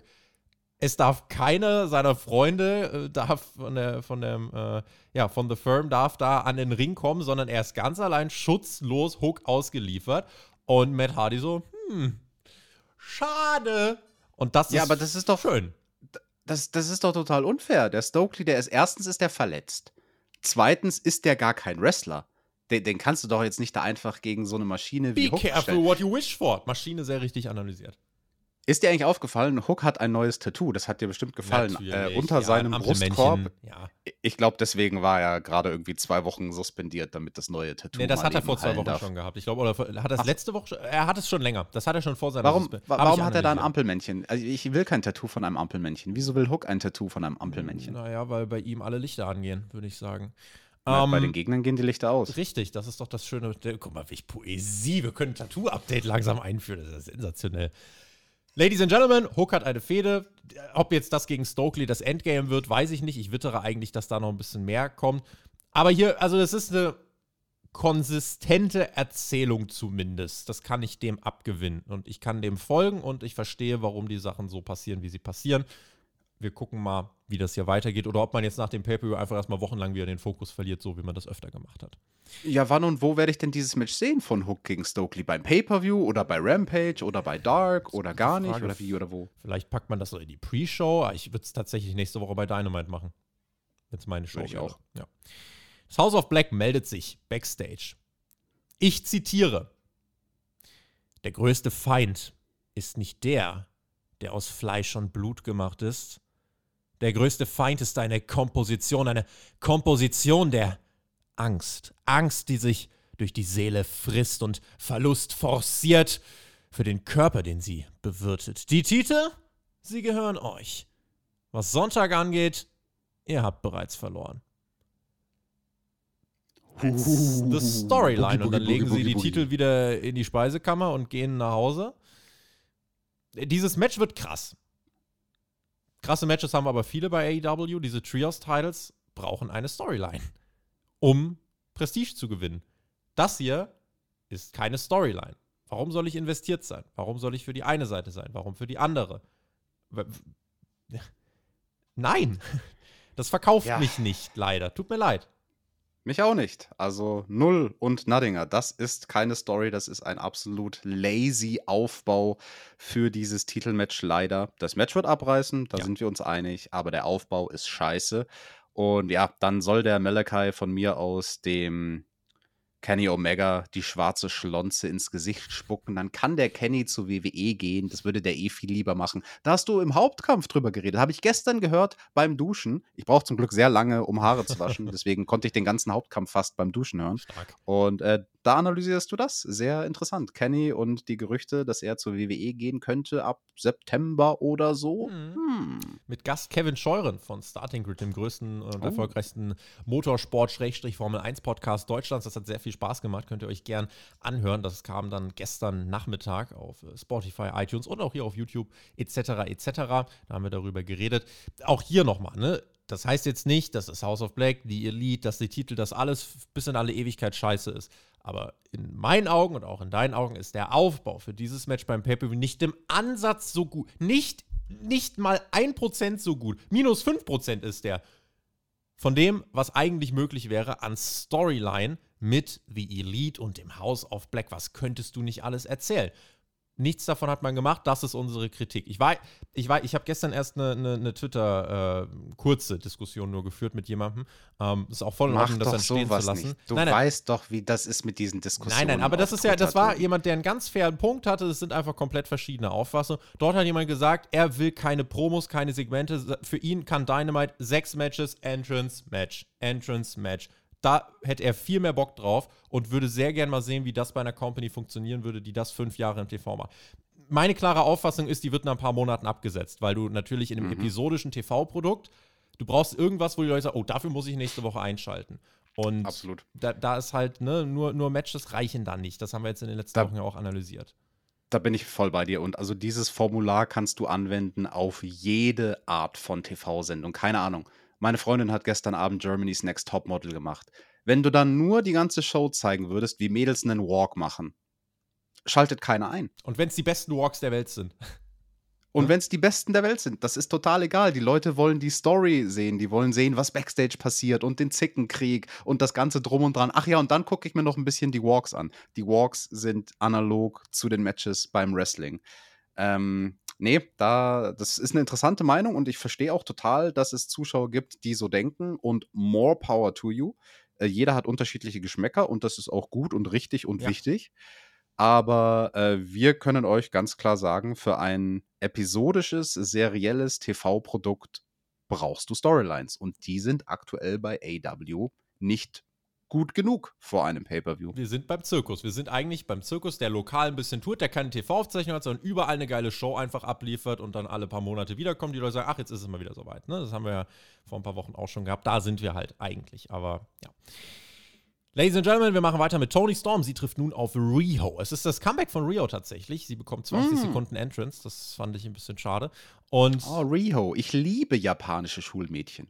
Sie hat ein zehnminütiges kompetitives Match mit äh, Jamie, äh, mit Jamie Hater, mit Tony Storm bestreiten können. Jamie Hater war am Ring, Britt Baker war am Ring, Saraya war am Ring. Rio ist großartig im Ring. Die weiß genau, wie sie ihren kleinen Körper einsetzen muss. Sie bekommt auch die Crowd jedes Mal und Rio wendet das Blatt nach ein paar Problemen. Footstorm, Crossbody, Northern Lights, alles zum Nearfall. Tony kontert eine Sunset Flip Powerbomb und dann kommt der Jang Woo Dropkick und eine Hip Attack von Tony Storm.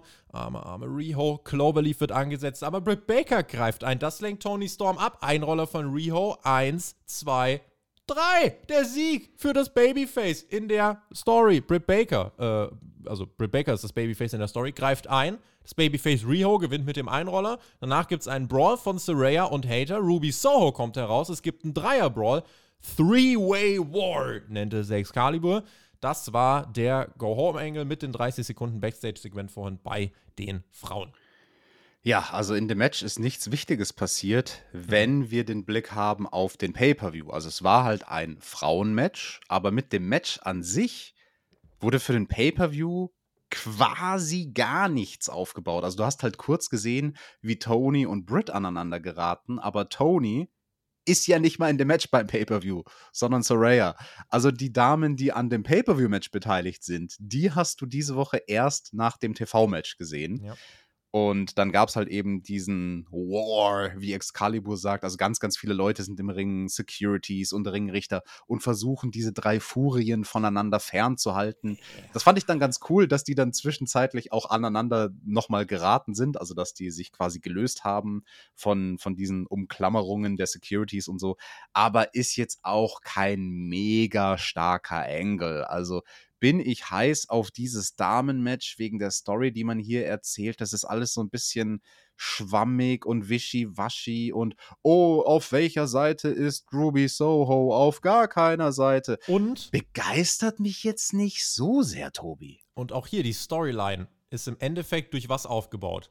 Eingriffe, Post-Match-Attacken, 30 Sekunden. That's it. So ist, das ist im Endeffekt jetzt einfach nur in wechselnder Besetzung für über einen Monat passiert. Das ist die Storyline. Das ist keine intensive Charakterentwicklung, die da stattfindet. Ja. Und ja. zu der wechselnden Besetzung möchte ich was sagen, weil ich würde verargumentieren, für den Pay-per-View hat man rein vom Wrestling-Handwerk her nicht die drei Damen im Ring, die das beste Match machen könnten weil halt leider Saraya da dran ist. Also wir hatten neulich vor zwei Wochen, hatten wir schon mal ein Three-Way im Main-Event von Dynamite. Würde ich verargumentieren, dass dieser Three-Way vor zwei Wochen von der Besetzung her mehr Potenzial für ein gutes Match hatte, egal ob es ein gutes Match war oder nicht, mhm. aber das Potenzial wäre da gewesen, als das Match, was wir jetzt beim Pay-Per-View haben. Also, boah, ich. Triple Threat ist immer schwer. Und Soraya ist noch ziemlich eingerostet. Ich weiß nicht, ob das ein Banger wird. Ich glaub's nicht. Ich habe dazu übrigens auch noch ein paar Worte vom Mac äh, in den Ohren. Der kriegt ja ab und zu auch ein bisschen was mit. Mit dem spreche ich übrigens jede Woche über Raw und Nitro. Äh, aktuell sind wir im April 1900. Jetzt äh, als nächstes sprechen wir über die Folgen vom 27. April 1998. Goldberg ist oh. gerade US-Champion geworden gegen Raven. Oh, dann kommt ja bald Spring Stampede. Mhm, da könnte, oh, ah. da, schau mal. Ich glaube, Spring Stampede war dann jetzt quasi, also ist jetzt quasi ganz frisch durch und hat nochmal einen richtigen Shake-up für die, für die WC WCW bewirkt. Ja? Also, ah, da waren ein paar gute Matches, über die könnte ich vielleicht mal reden, oder? Nimm dir, schnapp dir den Mac doch mal. Das wäre doch cool. Und der Mac, der hat äh, einige dieser Frauen-Brawls auch in den letzten Wochen gesehen. Er hat gesagt, das kannst du als Fan auch nicht kaufen, weil die Brawls selber auch überhaupt keine Intensität transportieren. Und das war hier leider, also hier in diesem Brawl war es auch so. So, ja, die machen so ein bisschen, aber vergleich das mal mit Danielson und MJF. Das hat nichts damit zu tun, dass es eine Männer sind, das andere Frauen. Frauen können auch intensiv brawlen. Das würde ich überhaupt nicht auf zwei verschiedene Stufen stellen. Aber sie machen es nicht. Es wirkt nicht intensiv, es wirkt nicht legit, es wirkt nicht giftig.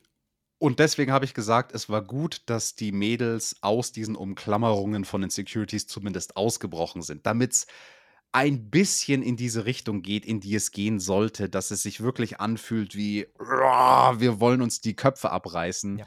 Es wirkte immer noch sehr gespielt, aber sie haben es versucht. Sie waren stets bemüht, würde man in der Schule sagen. Was ist das von der Schulnote her? Eine 3 minus oder eine 4 minus? Stets, Ausreichend? Boah, nee, stets bemüht. Hm. Ich glaube, äh, da, da gibt es keine. Ähm, 5 plus? Nee, also bei 1 äh, ist sehr gut, 6 ist ungenügend, 2 ist gut, 3 befriedigend, 4 ausreichend, 5 mangelhaft. Ja, was ist denn diese Storyline? Ist sie mangelhaft? Ja, also ausreichend ist sie nicht, ehrlicherweise. Das ist schon eher eine ja, 5. Wenn wir ganz ehrlich sind, ist das eine 5 plus. Ja. Auch hier dann übrigens, ne? Kurzer Brawl. Wir sind, glaube ich, irgendwie, ich muss die Zeit echt mal mitstoppen. Wir sind, glaube ich, 15 Sekunden drauf und dann bei Rampage gab es die große Rückkehr von Keith Lee. Plötzlich stehen da eben Keith Lee und Dustin Rhodes backstage. Wer Rampage nicht guckt, wird sich denken, what the fuck? Und bis du irgendwas realisiert hast, ist Keith Lee schon wieder mit seiner Promo durch. Und ähm, er sagt im Endeffekt, das gebe ich, geb ich mir nicht mehr, es reicht. Dann kommt Dustin, My Darkness has fallen over the city of San Francisco. Freitag bei Rampage findet ihr heraus, dass wir es hassen, Spiele zu spielen. Wir sind naturally limitless. Dabei werden auch die Namen der Gegner zu keiner Sekunde genannt. Wir wissen gar nicht, wer, wer die Gegner sind. Excalibur drückt es im Satz gleich danach nochmal ein bisschen rein. Da, also auch das, dieses 45-sekündige Backstage-Segment hat niemandem was gebracht. Das hat, glaube ich, Rampage nicht verkauft. Das hat die Charaktere ja. nicht vorangebracht. Es war einfach nur, oh, wir müssen es doch schnell reinmachen, weil dann haben wir es ja aufgebaut. Nee. Und vor allem, also hier wäre weniger mehr, weil das ist eine Storyline, die wir in den Rampage-Reviews auf Patreon sehr loben. Das ist eine Story, die uns richtig gut gefällt. Das ist eine Story, wo ich sogar gesagt habe, hey, wenn du es prinzipiell nicht hin bei Rampage versteckt hättest, sondern bei Dynamite von Anfang an gebracht hättest, hättest du jetzt ein Match, was Pay-per-view würdig wäre. Ist es nicht, weil wir, wie gesagt, diese Story nur bei Rampage erzählt gekriegt haben.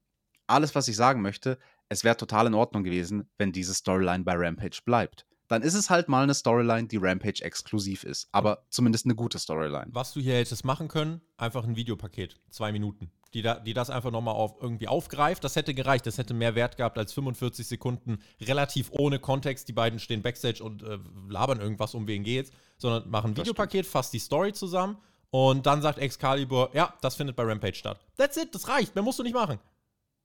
Hat man nicht. Stattdessen hat man eine Casino Battle Royale gezeigt, die keine Casino Battle Royale war. Das war ein komplett anderes Match. Das war ein Tag Team Royal Rumble. Das ist nicht die Casino Battle Royale. Casino heißt bei AEW, es gibt verschiedene Blätter, es gibt äh, Herzen und, und Esser und so weiter und so fort. Und vor allem gibt es einen Joker. Nichts davon hatten wir, TJ. Ja, der Joker ist Danhausen. Das ist ja wohl mal ganz klar. Nee, der war angekündigt. Ja, äh, aber es gab Intervalle und in Intervallen. Die waren scheiße neue Leute zum Ring gekommen. Das ist wie bei einer Casino Battle Royale. Also und es kamen immer, es kamen immer mehrere Leute zum Ring, jedes Mal, wenn Leute zum Ring gekommen sind. Auch wie bei einer Casino Battle Royale. Ja, es war, ja, ja. Es war also ein Tag Team Rumble. Den, also hier ist tatsächlich auch in der Produktion was mächtig schief gelaufen, weil du hast bei den Intervallen zwischendurch bestimmt fünf Minuten nichts und dann ja. zum Ende, reden wir gleich detailliert drüber, kommen Orange Cassidy und Danhausen raus. Noch bevor die im Ring sind, kommen direkt die nächsten wieder raus, nachdem du vorher fünf Minuten Stille hattest. Hier ist man komplett auch mit Werbung und allem Möglichen. Ja. Da, da, ja, komplett von der Klippe gestürzt, leider. Absolute Zustimmung. Das ist die einzige Notiz, die ich zu diesem Match habe. Hier steht, Zitat, Intervalle zu lang.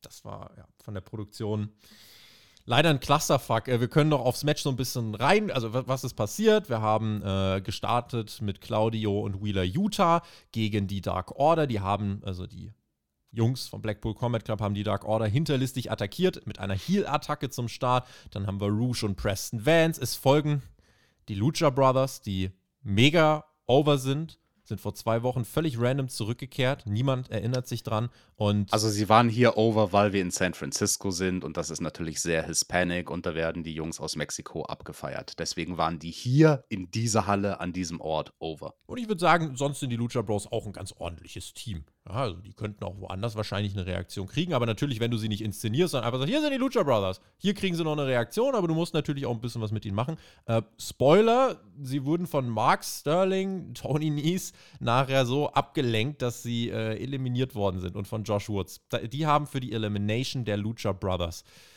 gesorgt. Das war ganz kurios. Dante und Darius fliegen raus, weil Aussie Open dafür verantwortlich war.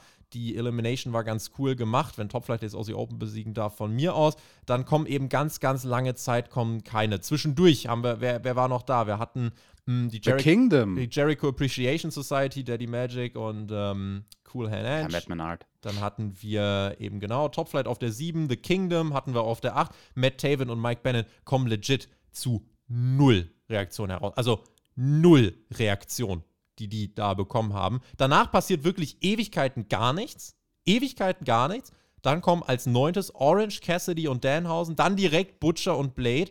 Und die Dark Order sorgt dann dafür, dass Utah und Claudio abgelenkt werden. Orange, Cassidy und Danhausen eliminieren Castagnoli. Butcher und Blade sind die letzten Verbleibenden mit Orange, Cassidy und Danhausen.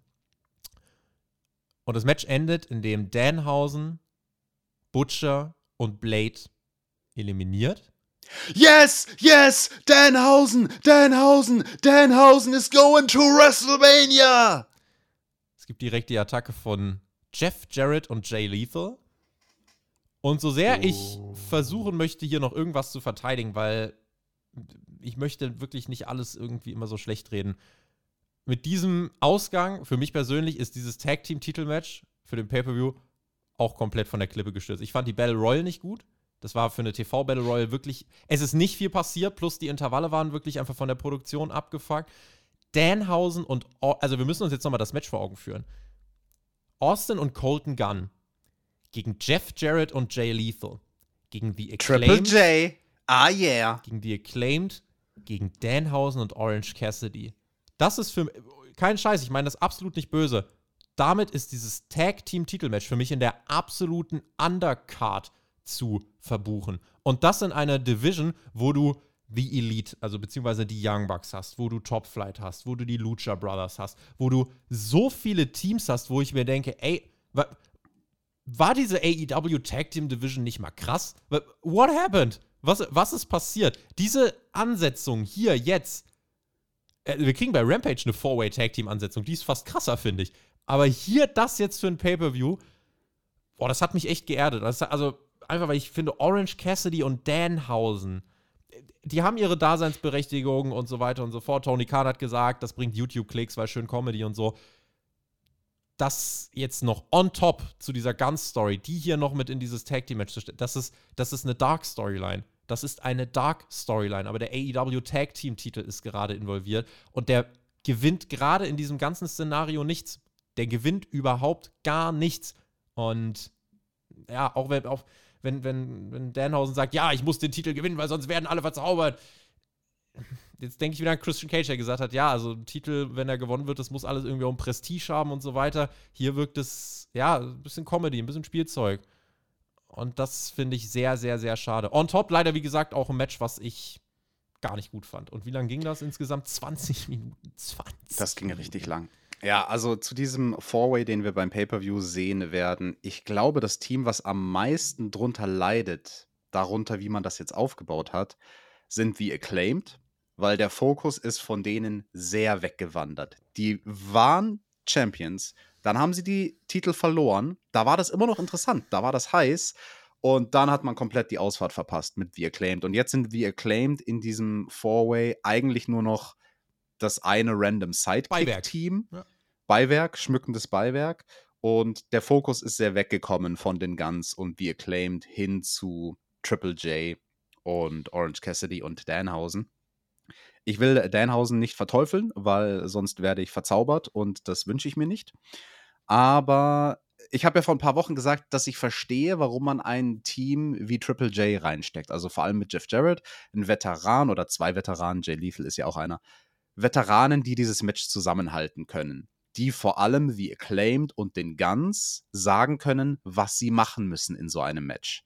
Das ist wichtig, weil beide diese Teams sind nicht großartig da, da drin, ein Match aufzubauen. Sie können einem erfahrenen Team gut folgen, aber sie können selbst nicht gut ein Match aufbauen. Deswegen die Komponente verstehe ich, dass du Triple J reingetan hast. Warum man sich jetzt entschieden hat, Orange Cassidy und Danhausen reinzumachen, außer den von dir genannten Gründen, YouTube, Klickzahlen, Comedy, haha, hihi. Tony Khan mag beide sehr. Für Tony Khan sind das ja. beide tolle Typen und deswegen eröffnet er auch fast jede Show mit Orange Cassidy, weil das ist für ihn der große Lead in der, der am Anfang kommt, ich glaube oft von How I Met Your Mother, da hat AW mit die besten Zuschauerzahlen. Tony Khan packt natürlich Orange Cassidy dann da vorne hin und sagt, ja, guck mal, Orange Cassidy zieht ja. Würdest du Orange Cassidy, hier, diese, äh, ich glaube tatsächlich, die Battle Royale hat er beim TV auch ganz gut performt, muss man sagen. Insofern äh, auch hier, auch wenn wir das doof finden, das Format Battle Royale scheint in, im TV zu ziehen. Ich fand es trotzdem nicht gut, aber das müssen wir jetzt einfach dann so anerkennen. Aber ich erkenne einfach nicht, warum, warum genau kannst du nicht sowas wie Danhausen, Orange Cassidy gegen Jay Lethal und Jeff Jarrett als ein Match machen für die Pre-Show und dann bringst du The Acclaimed gegen die Guns als großes Tag-Team-Titelmatch für den Pay-Per-View, wo eben The Acclaimed den Titel zurückgewinnen. Äh, wäre für mich deutlich besser gewesen. Aber die Story ist damit komplett falsch abgebogen, dass es The Acclaimed gar nicht gejuckt hat, dass sie in diesem Schocker den Titel verloren haben. Das hat die gar nicht gejuckt. Danach haben die den Save für Danhausen und Orange Cassidy gemacht. So, da wusstest du, Tony Khan weiß da schon, wo er hin will. Das stand schon seit ein paar Wochen fest. Das ist jetzt nicht irgendwie äh, panisch zusammengebuckt. Nein, nein, das war der Plan. Und gerade die Tatsache, dass das der Plan ist, dass er Zeit hatte, sich das zu überlegen und dass das der in seinen Augen beste Weg war, verunsichert mich. Äh, verunsichert mich auch, aber ich möchte nochmal betonen an dieser Stelle, weil du jetzt wieder dieses Szenario skizziert hast, was glaube ich die meisten Zuschauer da draußen haben. Ja, mach doch einfach beim Pay-Per-View das große Rückmatch. Mach wie Acclaimed gegen die Guns das wäre kein gutes Match. Die beiden Teams zusammen, kein, keines dieser Teams kann ein Match leiten. Das haben wir gesehen in dem Titelmatch vor einigen Wochen. Und deswegen musste da eine neue Komponente rein. Ein drittes Team oder halt in dem Fall jetzt sogar noch ein viertes FDR. Team. FDR wären natürlich ein Kandidat gewesen. Die hätten da das Match aufwerten können, das Match zusammenhalten können und ein Match machen, wo die Leute mehr investiert sind, weil ich glaube, viele Leute da draußen sind nicht allzu investiert in diesen Kampf und das ist vielleicht noch eine Untertreibung. Die Claimed haben hier danach noch den Safe gemacht, äh, nach, nachdem da alle Heels aufeinander eingeprügelt haben, aber ja. Da gibt es ein Videopaket zu AEW Revolution MJF gegen Brian Danielson. Da haben wir nochmal ausführlich viele Facetten beleuchtet. Das war ein Auszug aus dem, ähm, ja, aus dem Countdown, den es ja wieder geben wird, dieser einstündigen TV-Show, wo nochmal alle Fäden erklärt werden. Das ist immer gut, das empfehle ich ihr auch immer. Da haben wir Jim Ross gehört, Chris Daniels gehört, da haben wir Taz gehört. Wir arbeiten dort die Fäde nochmal auf. Und da, guckt mal bitte drauf. Von was ist dieses Videopaket gestützt? Nahezu ausschließlich sind das die Promo-Segmente aus den letzten zwei Wochen gewesen. Und ganz wenig die ganzen Fünf-Sterne-Matches aus dem Januar von Brian Danielson. Warum? Weil das, was für den Pay-Per-View wichtig ist, was dieses Match wichtig wirken lässt, ist nicht Brian Danielson gegen Bandido in einem 15-Minuten-Banger, sondern das ist die herzergreifende Promo von Danielson. Das sind die Worte von MJF, warum er Danielson hasst. Das verkauft das. Das hat nichts damit zu tun, dass wir zum Beispiel ähm, WWE, WWE-affine Erzählweisen äh, kennengelernt haben oder dass wir beide viel WWE schon geschaut haben. Nein, das hat einfach, glaube ich, damit zu tun, dass Basic Storytelling, TJ arbeitet ja am TV, Basic Storytelling, um etwas wichtig wirken zu lassen, das haben wir vorhin erklärt, musst du die Geschichte erzählen. Und die Geschichte für MJF gegen Brian Danielson wurde maßgeblich eben in den letzten zwei Wochen erzählt, finde ich.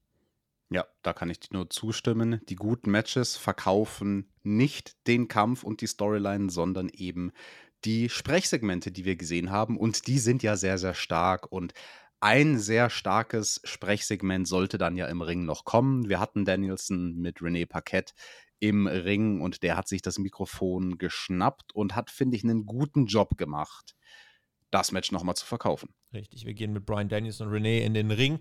Er ist der, also Contender und wir hatten auch das Segment letzte, wo ich gesagt habe, ja, das wäre auch als Go-Home-Segment gut gewesen, aber man wollte hier nochmal was machen und im Endeffekt ist es in Ordnung, dass man das gemacht hat. Etwas mehr als sieben Jahre ist es her, fängt Danielson an, dass er dazu gezwungen wurde, zurückzutreten. Aber wenn du für deine Träume kämpfst, kämpfen deine Träume irgendwann für dich. Mitten rein kommt dann MJF heraus. Natürlich kommt er raus. Und Dennison sofort, Max, halt die Fresse. Ich habe genug gehört, wir haben es verstanden, du hasst mich und so weiter und so fort, weil äh, mich die Fans bejubeln, weil ich mir Respekt verdient habe und du glaubst, du verdienst den. Halt's Maul. Ich habe gegen alles gekämpft. Armut, Depression, die Authority, everything. Du hast alles in die Wiege gelegt bekommen. Ich hätte bei meinem vorherigen Job bleiben könnt, da hätte ich für mein Leben ausgesorgt gehabt. Klammer auf, er meint WWE, Klammer zu. Aber ich wollte zu AEW. Ich wollte kämpfen. Ich will AEW World Champion werden. Und dafür werde ich alles in die Waagschale werfen. Am Sonntag bist du besser bereit, auch zu kämpfen und alles in die Waagschale zu werfen. Denn sonst werde ich dir das Letzte nehmen, was du hast. Und das ist dein Titelgold. Und diesen Kampf, diese Skills, das wird dir keiner in die Wiege legen. Das musst du dir jetzt alles selbst erarbeiten. Diesmal gibt es keine Ausreden, Maxwell Jacob Friedman.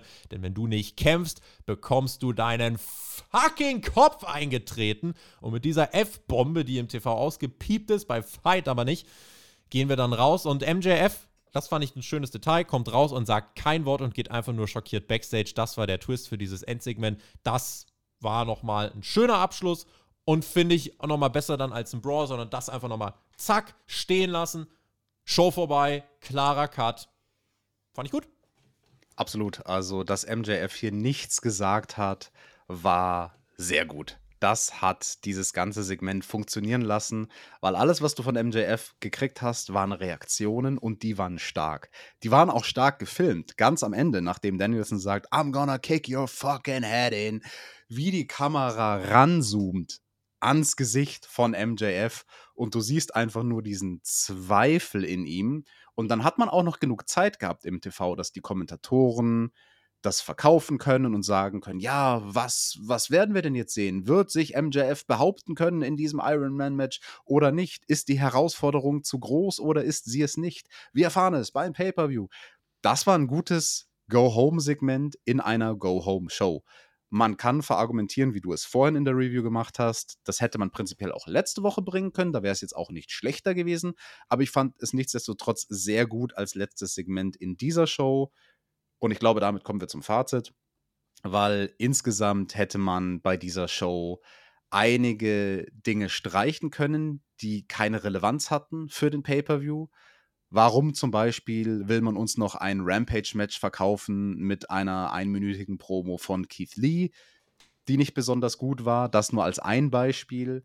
Ähm, man hat sehr viel gewollt in dieser Go-Home-Ausgabe. Man hat versucht, jedes einzelne Pay-Per-View-Match nochmal in diese Show reinzuquetschen und zu bewerben.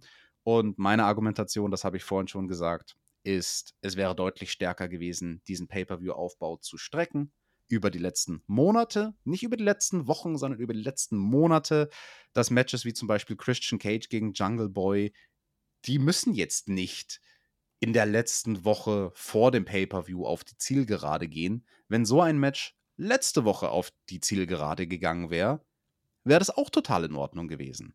Ein bisschen Entzerrung, das ist es, was ich mir gewünscht hätte beim Pay-per-view-Aufbau von Revolution viel an dieser Go-Home-Show einfach für mich so ein bisschen symbolisch, halt da, wo gerade Liga und Produkt stehen. Das war, nochmal, das war keine schlechte Show. AEW ist auch noch ganz weit davon weg, wie WCW zu sein, äh, im Sinne von, äh, dass hier deine Intelligenz die ganze Zeit äh, komplett ad acta gelegt wird und das äh, False Advertising betrieben wird. Das, nein, Jetzt, Tobi, jetzt habt doch nicht so Angst davor, dass Leute sagen könnten, oh, ihr kritisiert AEW so sehr. Wenn Sachen nicht gut sind, kritisieren wir sie. Wir haben früher bei WWE jahrelang Sachen kritisiert, Richtig. als sie nicht gut waren. Jetzt machen wir es bei AEW, weil Sachen nicht gut sind. AEW geht nicht unter, aber diese Show hatte viel Symbolisches von dem, was eben Liga und Produkt gerade kennzeichnet. Im Ring ist keine Liga besser auf dieser Welt. Keine liefert so konstant Woche für Woche diese Qualität im Ring. Das ist outstanding. Das Problem ist einfach durch die dilettantische Erzählweise und Präsentation bedeutet das alles zu wenig. Und das ist einfach das, was so schade ist. Und das, das bleibt auch bei mir so bei dieser Show hängen. Das war keine schlechte Show, aber sie war sehr verwirrend. Sie war, man wollte zu viel und äh, dadurch, dass man versucht hat, alles zu machen, hat man mh, ja, nicht, nichts erreicht, aber weniger erreicht, als man hätte erreichen können. Und das hat jetzt seinen, seinen Zweck für den Pay-Per-View nicht so erfüllt. Ja, also das, das äh, zu viel reingequetscht. Äh, da wäre einfach ein klarer Fokus auf nochmal irgendwie Key-Storylines besser gewesen, als jetzt zu sagen, nochmal ganz schnell einfach alles, denn so kannibalisiert sich das ein wenig. Das war unsere Dynamite Review ausführlich heute, aber war in Ordnung. Und wir werden wahrscheinlich auch in dem Pay-Per-View dann sehr ausführlich reden. In der Nacht von Montag, äh, in der Nacht von Sonntag auf Montag. Also ich denke mal, wir werden uns dann Montagmorgen irgendwie so 5.30 Uhr, 6 Uhr, so um den Dreh werden wir uns hören. 2 Uhr geht es los. Ich mache übrigens einen Watch-Along dazu auf äh, twitch.tv slash tobitexit. Da werden wir den Pay-Per-View zusammen gucken. Die Review gibt es dann aber natürlich nur hier beim Spotify Wrestling Podcast. Da müsst ihr dann einschalten. Und die Preview, wie gesagt, die gibt es auf Patreon, patreon.com slash Spotify Podcast. Ebenso wie unser Tippspiel. Das gibt es für alle Supporter. Und mehr weiß ich jetzt eigentlich auch nicht, TJ. Es war eine, eine kräftezehrende Review. Wir gehen jetzt in unseren Freitag, dann gehen wir ins lange AEW-Wochenende. Du hast die Schlussworte. Ich verbleibe natürlich wie immer mit GW genießt Wrestling. Und ähm, ja, lasst uns äh, hoffen, dass der Pay-Per-View abreißt picke, packe, volles AW-Wochenende und ihr dürft ja nicht vergessen, eine Rampage-Review gibt's auch noch. Die mache ich mit dem Flo zusammen. Der wird dann morgen das Wochenende einläuten, wenn er sagt, hoch die Hände. Wochenende, aber jetzt kommen wir erstmal alle schön durch unseren Freitag. Und Tobi, ich bin jetzt schon müde, wenn ich an die Nacht denke von Sonntag auf Montag. Aber ich freue mich auf AW Revolution. Ich freue mich vor allem auf dieses Texas Deathmatch, ja. Also wenn da Blut fließen wird, so viel Blut, literweise Blut, Tobi. Oh, du kannst dir das ja gar nicht vorstellen, wie schön das ist. Die ganze Badewanne, die wird voll sein mit dem Blut und René Paquette wird schwimmen in einem Ozean aus Blut. Ah.